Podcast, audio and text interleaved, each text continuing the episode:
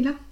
Tu me connais. J'adore ces émissions pour ménagères de moins de 50 ans où les gens se livrent sur les difficultés qu'ils ont traversées et où ils nous disent comment ils s'en sortent plus forts. Alors justement, la semaine dernière, je regardais en rediff, oui, je suis assez accro pour me taper une rediff, eh bien je regardais en rediff une émission sur le burn-out maternel. Des femmes au foyer exténuées, pas particulièrement par leur travail, mais par un tout, la maison, les enfants, les amis, la famille, les loisirs, quand il en reste, bref, la vie. Eh bien, tu sais, j'ai bien eu beau chercher sur Google, j'ai pas trouvé un seul article sérieux sur le burn-out paternel. Piqué par la curiosité, j'ai poussé mes recherches plus loin. Alors attends, je l'ai noté ici, euh, sur un bout de papier. Ah oui, alors en 2012, 3% des femmes ont été victimes de burn-out en France. Eh bien, pour 3% de femmes, il y a 1,4% d'hommes qui la même année ont fait un burn-out. Moi j'ai une théorie fumeuse là-dessus. Si tu veux que je te la raconte.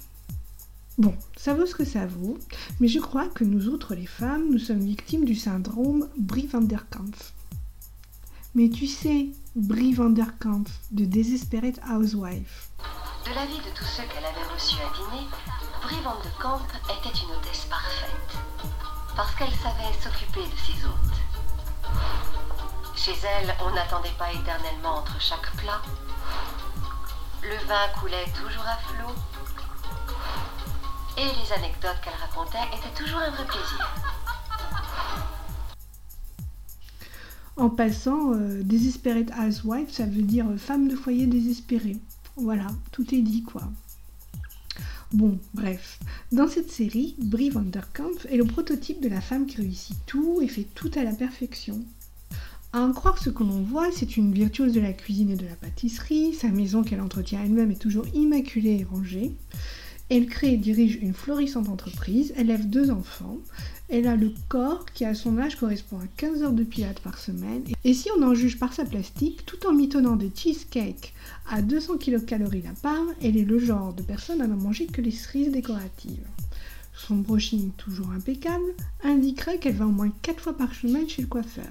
Et si je fais les comptes, que tout ça prend comme temps, attendons.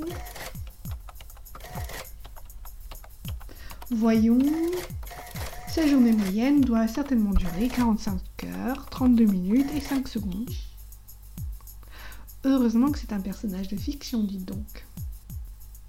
C'est peut-être juste un personnage de fiction, n'empêche qu'on veut tout être comme elle. Et là, autant se le dire et se le redire, c'est impossible.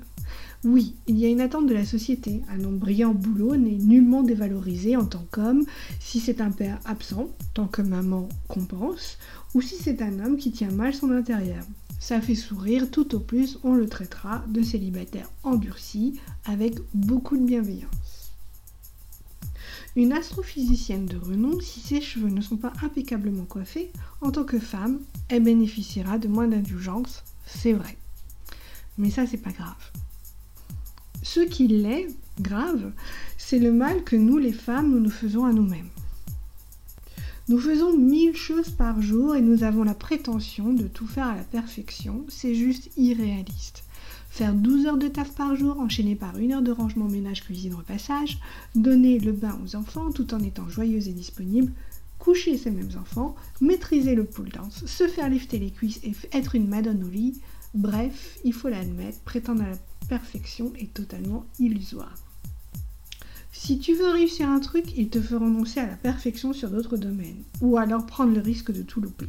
Au choix, entre l'alcoolisme de Brie Vanderkamp et le burn-out maternel et ou professionnel qui s'étale sur TF1. Bon, voilà mon truc. Tu dessines trois cercles sur une feuille. C'est fait. Maintenant, tu vas écrire des trucs dans ces cercles. Le premier cercle, c'est ce qui est incontournable pour toi, les choses qui doivent être faites, un point c'est tout. Elles doivent être bien faites parce que c'est ton fondamental, ta vie. Les choses secondaires, elles, ne doivent pas empiéter sur ce premier cercle. Décide ce que tu y mets, ce qui est fondamental pour toi. Moi, j'y mets ma vie familiale et ma vie de couple. J'y consacrerai du temps, quoi qu'il arrive, avec sincérité, sans me demander si je le fais bien ou pas, et sans vraiment compter le temps que j'y passe. Le deuxième cercle est celui je concède que ça me coûte un peu plus d'énergie que prévu, Parfois. Moi, j'y mets le travail. Ok, de temps en temps, ça empiète sur ma vie privée, mais c'est moins important. Et je dois toujours m'en méfier un peu et protéger le premier cercle de ce qu'il y a dans le deuxième cercle. Le troisième cercle, c'est le cercle des conquêtes. Je veux bien me déchirer ces six prochains mois pour les projets que je mets dans ce cercle. Je n'aimais pas plus de trois choses dans ce cercle. Moi, j'y ai mis pour ces six prochains mois apprendre le langage HTML et avancer sur un projet personnel. Je m'engage concrètement pour ce cercle de me donner les moyens, vu d'ici, au moins 30 minutes par jour, et beaucoup plus si le premier cercle est garanti et que le deuxième est sous contrôle. Et le plus important, c'est ce qu'on écrit hors de ces trois cercles. Ce que l'on aimerait faire ou devenir, mais qu'on décide sciemment de mettre en veilleuse.